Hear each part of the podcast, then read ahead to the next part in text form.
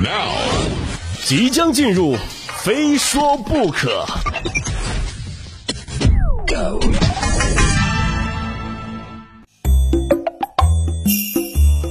上一节我们说到北京冬奥啊，问问大家，如果就在你的身边，每天朝夕相处的同事是冬奥会的运动员，你会有怎样的感触？近日呢，上海一名员工发现啊，自己的同事请假去参加了冬奥会了。阿克苏诺贝尔中国分公司相关负责人告诉记者啊，二十五岁的阿尔米达德瓦尔是瑞典公司的员工啊，一月初呢请假备战冬奥，并获得了冰壶混双第三名。收到请假申请之后啊，公司领导表示啊，我们非常支持他参加冬奥。中国同事们看到也很受鼓舞。大家想象一下这幅画面：你身边的某位同事突然请假啊，你当时一脸懵，这怎么回事啊？这春节刚过完，怎么这又要请假了？这玩心也忒大了吧？没过几天，你打开电视，哎，这个这个运动员，这这我我同事他不是请假去玩了吗？请假参加冬奥会，还获得一枚铜牌。哎，我要是请假，我们领导能给我一张红牌。我也是借着这个机会啊，问问各位同事，你们是不是也有一些我不知道的技能呢？真的，你永远不知道你身边的人啊，可能有多厉害。有的学生上大学，趁假期参加奥运会得金牌；有的同事上班啊，请假参加冬奥会得铜牌。只有我，趁我媳妇儿睡着，偷偷玩两把斗地主，还不敢被她发现。这个故事啊，真的很感人励志啊！体育运动只是人家的爱好，是生活中的一部分，但是一参加比赛就是奥运铜牌。也反观男足啊，不提也罢。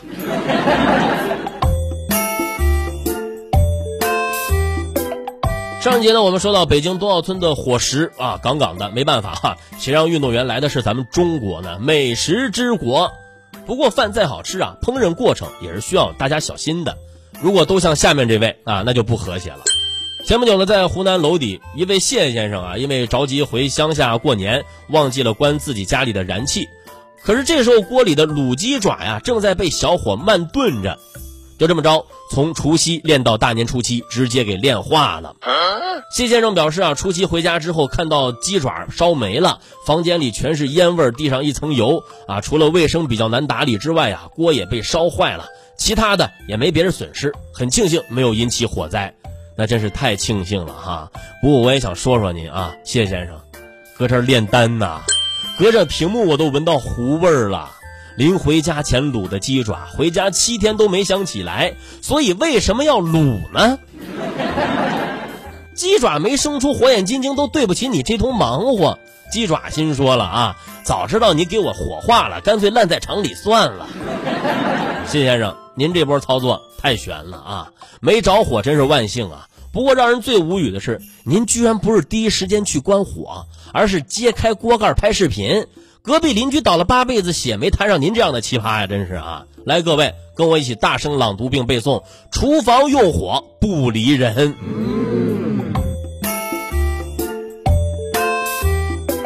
不过我还是非常惊讶哈，连烧七天，这锅竟然还顶住了。这真是口好锅，什么牌子？能不能把链接发一下呀？在危险的预判上啊，有些人的脑子明显营养没有跟上。今日呢，湖南郴州一男子带着三斤的散装白酒进火车站啊，过安检被拦，于是呢，将酒藏在棉衣里，试图再次进站。不过这次呢，还是被发现了。接着啊，这名男子一气之下当场开瓶喝酒。工作人员一看，我说这不行啊啊！三斤白酒啊，你这不喝下去，你能挺得住吗？啊！而且就算喝，也不能在这儿喝呀。于是赶紧劝阻其不要在站内饮酒。于是呢，该男子边喝酒边往车站外走。要过了一会儿啊，这名男子第三次进站时，因饮酒过量，躺在电梯口胡言乱语。民警连忙将该男子啊带往值班室，并拨打了幺二零。最终，该男子经医院救治，酒醒后已经无大碍了。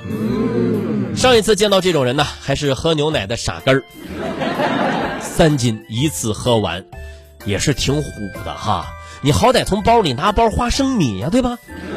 还好只带了三斤，哎，不是三十斤。大哥啊，舍命不舍酒，这种精神，你说你用在哪儿不好啊？还有下面这些孩子，你说你有这些钱干嘛不行？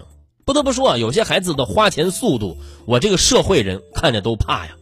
近日呢，在驻马店，段女士十岁的儿子十天花了九千八百元买奥特曼卡片，而这些钱呢是家里准备过年时啊给老人的。段女士说啊，孩子本来呢想出去买零食，商家向孩子推荐了卡片，还叮嘱孩子啊不要说在他那儿买的。文具店老板却说啊，嗯，我可没说啊，孩子就是冲着这卡来的。当一个孩子反反复复来买这么多卡片的时候，而且还花了这么多钱。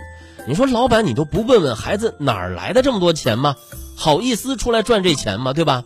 看来作为家长啊，还是要把家里的钱和孩子都看好了。还有下面这位，近日呢，在湖南长沙，一个十二岁的孩子啊，偷用母亲手机，在多个平台上给游戏充值买装备，三天花了十一万，而这是家中的全部积蓄。母亲到派出所求助啊，在民警的帮助下，目前追回了九万多元。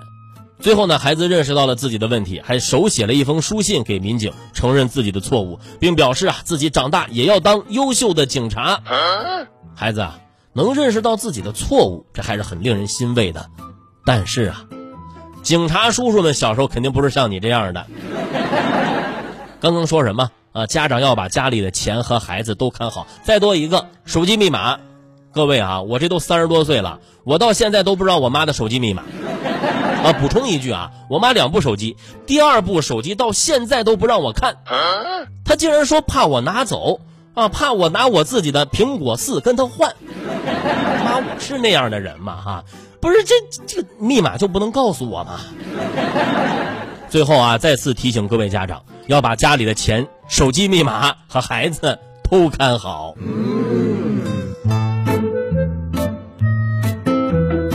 要说孩子小不懂事经常闯祸，这还能理解啊。但是下面这位实在是让人非常无语。最近的，《泰晤士报》报道了这样一则有趣的事儿：一名俄罗斯展览馆的保安在上班第一天，因为太无聊了，而擅自在一幅苏联时期的无面孔人物画上加了眼睛。这幅名画为《Three Fingers》，是一位俄罗斯画家于1932到1934年间创作的，目前价值约合74万英镑。这名保安呢，来自一家私人安保公司。他第一天上班呢，觉得有点无聊，就拿圆珠笔给这幅画的人物添了两对眼睛。